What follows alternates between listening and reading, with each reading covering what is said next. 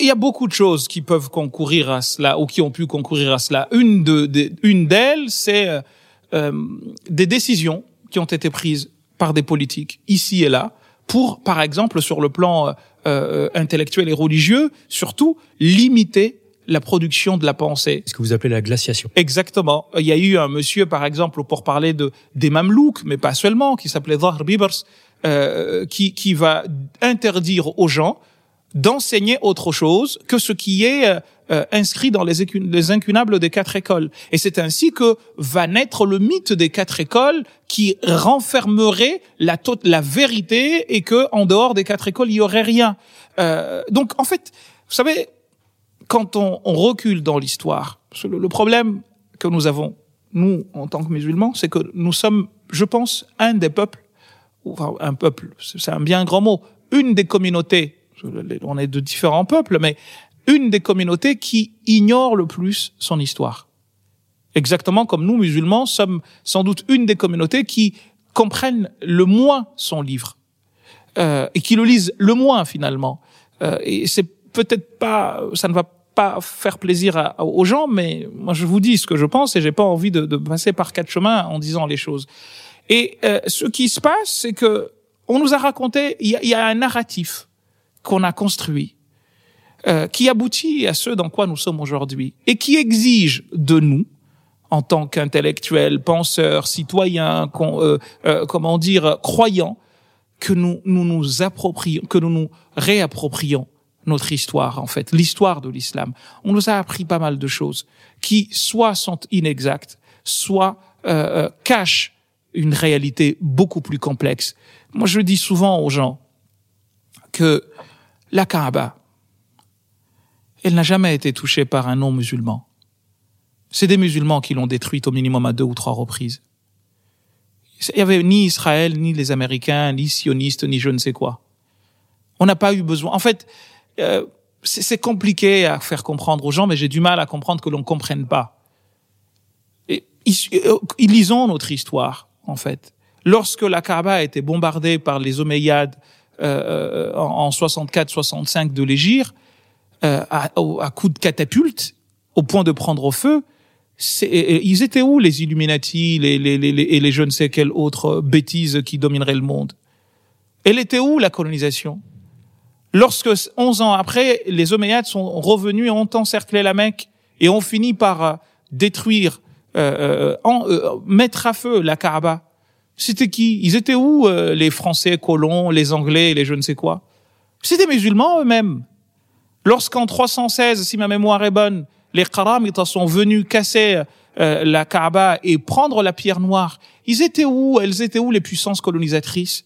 Lorsque en, en, en 64 de l'Égir, euh, il y a eu je ne sais combien de viols, et certains parlent de, de 1000 femmes qui seraient tombées enceintes de viols euh, monsieur comme el dit euh, violé par qui? C'est des musulmans contre des musulmans. Et, et, et on, des compagnons du prophète, il y en a eu plus de 70 qui ont été décapités ce jour-là. Et c'était pour des raisons politiques.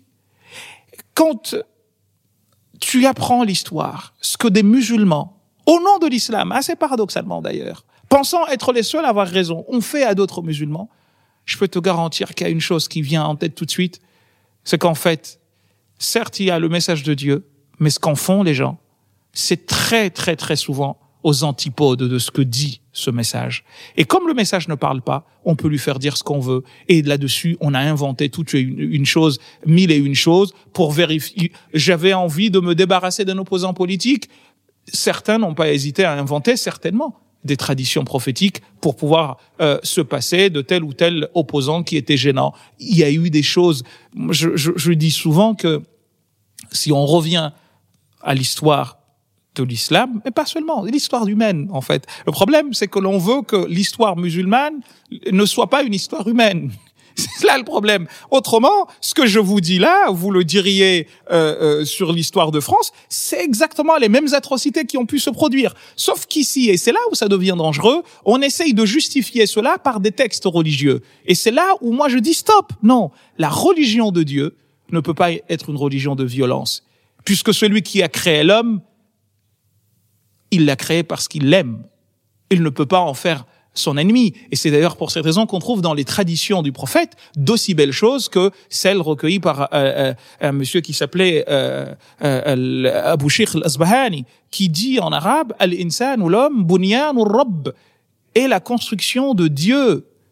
Mal'oun bunyan rabb est maudit celui qui détruit la construction du Seigneur. Donc on peut pas, ça peut pas être au nom de cette tradition que je viendrai m'en prendre à vous, attenter, intenter à votre vie. Ça n'a pas de sens, en fait. Donc, tout cela fait que je dis, allez, remettons les choses à plat. Regardons, enseignons l'histoire, mais pas l'histoire romancée. Enseignons l'histoire telle que, parce que ce qui est bien, c'est quoi? C'est que, comme les musulmans étaient pendant plusieurs siècles euh, à la tête du monde, il n'y a pas, il y avait pas peur, ils n'avaient pas peur d'écrire tout mais vraiment tout. Vous savez, ce qui est malheureux dans, dans les vainqueurs écrivent l'histoire. Ben exactement. C'est qu'ils et ils écrivaient même ce qui n'allait pas. Ce que je suis en train de vous dire là, des Omeyyades, etc., c'est dans les c'est dans les les incunables de l'histoire de l'islam. Le problème, c'est que ce qui est dit à la masse, eh bien, c'est une histoire romancée de gens euh, tout beaux, tout gentils, etc. Mais non, en fait, il faut changer complètement la donne. Enseignons aux gens une histoire humaine. Le prophète, lui, il a une particularité d'être l'élu. Toute autre personne que lui, on a à prendre de lui ou à rejeter. Moi, je suis toujours étonné de voir que les gens sacralisent des gens. Mais non, non, non, non, non, mon ami. Je regarde dans sa vie, il y a des choses qui étaient très bonnes et d'autres qui ne l'étaient pas.